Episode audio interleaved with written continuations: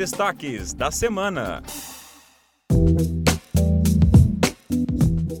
Sejam bem-vindas e bem-vindos ao Destaques da Semana. Um resumo da semana dos fatos noticiados pelo Ministério Público de Santa Catarina. E eu sou Alexandre Save. E eu sou Sônia Campos. Gabinete Gestor de Crise do MP e promotores de justiça que atuam na área da cidadania em diversas regiões do estado se reuniram com o secretário de Estado da Saúde, André Mota Ribeiro. A reunião por videoconferência aconteceu na tarde da última quinta-feira. Durante quase duas horas foram discutidos problemas como a falha de medicamentos e leitos em regiões como Lages, Xanxerê, Criciúma, Foz do Rio Itajaí e Florianópolis.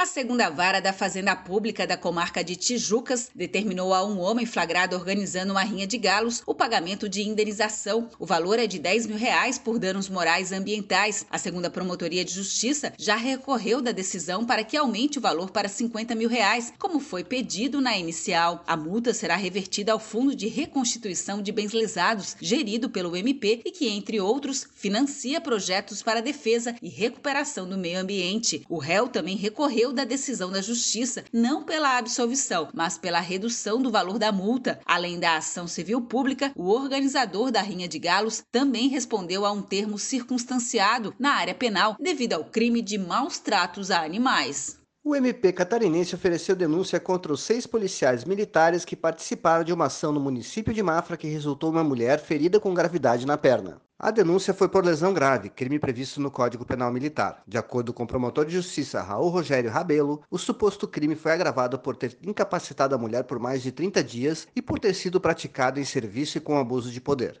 O Ministério Público de Santa Catarina e o município de Concórdia assinaram um termo de ajustamento de conduta. O objetivo é transformar o atual Centro de Atenção Psicossocial de Concórdia em CAPES 2. Com a mudança, o prefeito Rogério Pacheco comprometeu-se em garantir que até o dia 10 de dezembro, o novo CAPES 2 deverá fornecer atendimento médico de segunda a sexta-feira, contar com dois médicos nos seus quadros, sendo um obrigatoriamente psiquiatra, com carga horária semanal mínima de 20 20 horas para cada médico e oferecer atendimento prioritário, especializado e separado a crianças e adolescentes.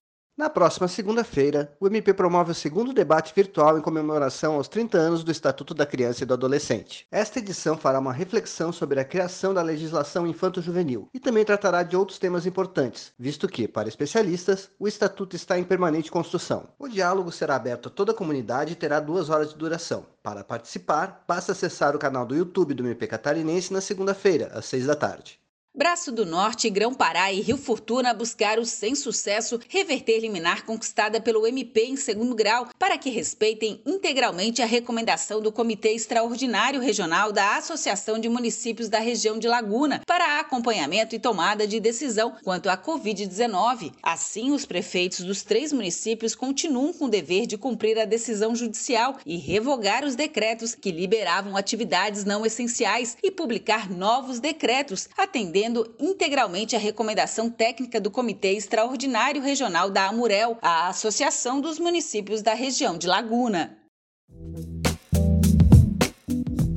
E esse foi o Destaques da Semana, podcast do Ministério Público de Santa Catarina. Assine e compartilhe. O programa foi feito pela Coordenadoria de Comunicação Social do Ministério Público de Santa Catarina. Até a semana que vem e bom final de semana.